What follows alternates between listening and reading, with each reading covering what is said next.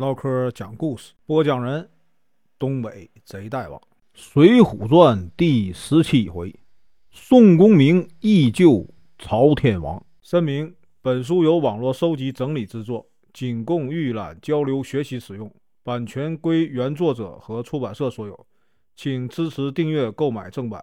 如果你喜欢，点个红心，关注我，听后续。上回说到，智多星、吴用等人。用计劫了生辰纲，逼得杨志无处可去，在酒店认识曹正，在二龙山下结拜鲁智深，三人用计攻占二龙山，杀死强盗头子邓龙，做了山寨之主。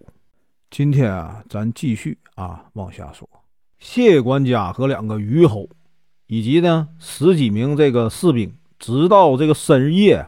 才醒来，见申成刚丢了，杨志呢又不见了，就把责任呢全部推到了杨志的身上，就说杨志啊勾结强盗劫走了申成刚。他们呢先去啊冀州府报案，留下两个虞侯啊跟着官府捉拿犯人。这个谢管家带着士兵返回大名府。梁中书得知丢了生辰纲啊，非常生气，于是呢，派人连夜送信给蔡京。蔡京一听啊，自己的生辰纲丢了啊，蔡京命令冀州府啊，尽快查办此案。冀州太守啊，不敢怠慢，立即命令呢，缉捕使何涛在十天之内啊，将所有犯人捉拿归案，并且就说呀。蔡太师啊，派人催促我赶快破案，不然呢，我就要受到惩罚。你办案呢太不用心，我就先给你啊发配到偏远地区。于是呢，他叫人在这个何涛的脸上刺上了啊发配某州的字，空着地名。这个何涛啊倒了霉了啊，破案毫无线索呀，又很怕呀充军发配，所以啊。心里闷闷不乐。这个回到家里以后啊，遇到了弟弟何清，他们兄弟关系啊并不好啊。何清呢喜欢赌博，总是借钱，因此啊，何涛啊很讨厌这个弟弟。何清知道哥哥的烦恼，就说呀：“啊，如果啊经常让我来啊喝杯酒，我呀说不定啊能帮哥哥啊捉住这伙小贼。”何涛一听，哎呀。马上就陪他笑脸说：“哎，兄弟啊，以前呢不要怪哥哥，这次啊你一定要救我呀。”于是呢，何清说：“哎，六月初三那天呢，我和一帮人去干嘛呀？去安乐村赌钱，顺便呢帮那个客店呢记账，赚了点小钱。当天来了七个干嘛的？卖枣的商贩，推着独轮车啊住店。”登记姓名的时候，有个人呢说他们姓李，可是呢，我认得其中一个正是东西村的曹保正。第二天呢，我和同伴又去赌博，在路上啊遇到了一个挑着两只桶的人，他说去邻村卖醋，同伴叫他白大郎。后来呢，七个啊早饭劫走申成刚的消息就传开了，只要啊。抓住那个白大郎，一问就清楚了。这何涛一听啊，大喜啊，立即去报告太守去了。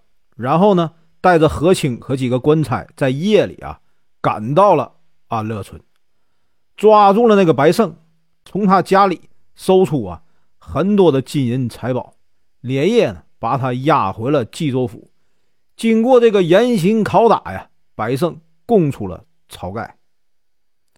何涛怕走漏消息，就带着大名府来的这个两个虞侯啊和几名官差住进客店，然后呢，独自一个人呢来到郓城县，想要啊跟知县石文斌商议捉拿晁盖的事情。当时知县呢已经退了早衙，这个何涛呢就在衙门对面的一家茶馆坐了下来，干嘛？等候。伙计听说他要去找知县，就指着从这个县衙走出的一个人说呀：“哎，客官，你可以去问问那个押司。这个人呢，姓宋，名江，字公明，在县里干嘛呀？担任押司，主管文书。他喜欢结交江湖豪杰，经常帮助有困难的人，所以啊，在山东、河北一带啊，很有名望，人称及时雨。”宋江有一个弟弟叫宋清，人称铁扇子，和他的父亲呢在家务农。何涛一听伙计这么说啊，马上就上前行礼，把这个宋江啊请进了这个茶馆。宋江听说何涛是啊郓城县上级冀州府派来的，非要请他喝茶。何涛也听说过宋江，所以啊对他特别的尊敬。两人呢，一边喝茶一边谈公事。宋江就问呢：“这个何观察来我县呢，有什么重要的事儿要办吗？”何涛说：“呀，哎，宋押司也是衙门里的人呐，说了也没有关系。我这次来啊，是因为什么呢？几个要紧的人呢。”宋江就问：“哎，难道有什么重要的案子吗？”何涛说：“大名府啊，梁中书。”送给蔡太师的生辰纲，前几天呢，在黄泥岗啊被人劫了，现在呢捉到从犯一名，叫什么白胜。他供出主犯是谁呢？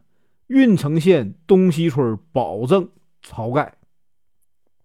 另有啊六名从犯，不知道姓名，请这个押司啊多留意。宋江大吃一惊啊！因为什么呢？他和晁盖的交情不错，想要啊搭救晁盖。故意说，晁盖这家伙在本地啊名气就很差啊。现在他干出这种事来，一定要严惩才行啊。何涛拿出公文说：“哎，请押司啊帮忙啊转交知县。”宋江说：“哎，何观察啊，公文最好由你啊亲自交给知县。”可是呢，知县退了早衙，正在休息。你先在这里啊等候，我回去处理一下家务，很快啊就会回来。然后呢，领着这个何观察呀去见知县。何涛说：“啊，押司辛苦了。”宋江掏出钱，让这个茶馆的伙计啊好好的招待这个何涛，然后呢，赶快回家，骑上马。直奔东西村，这个阮家兄弟已经返回了石碣村。晁盖呢，正在庄上与谁呀？与吴用、公孙胜、刘唐喝酒。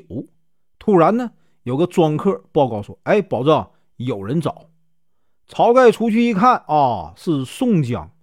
宋江呢，把这个官府通缉他们的消息啊，告诉了晁盖，转身啊，匆忙的离去了。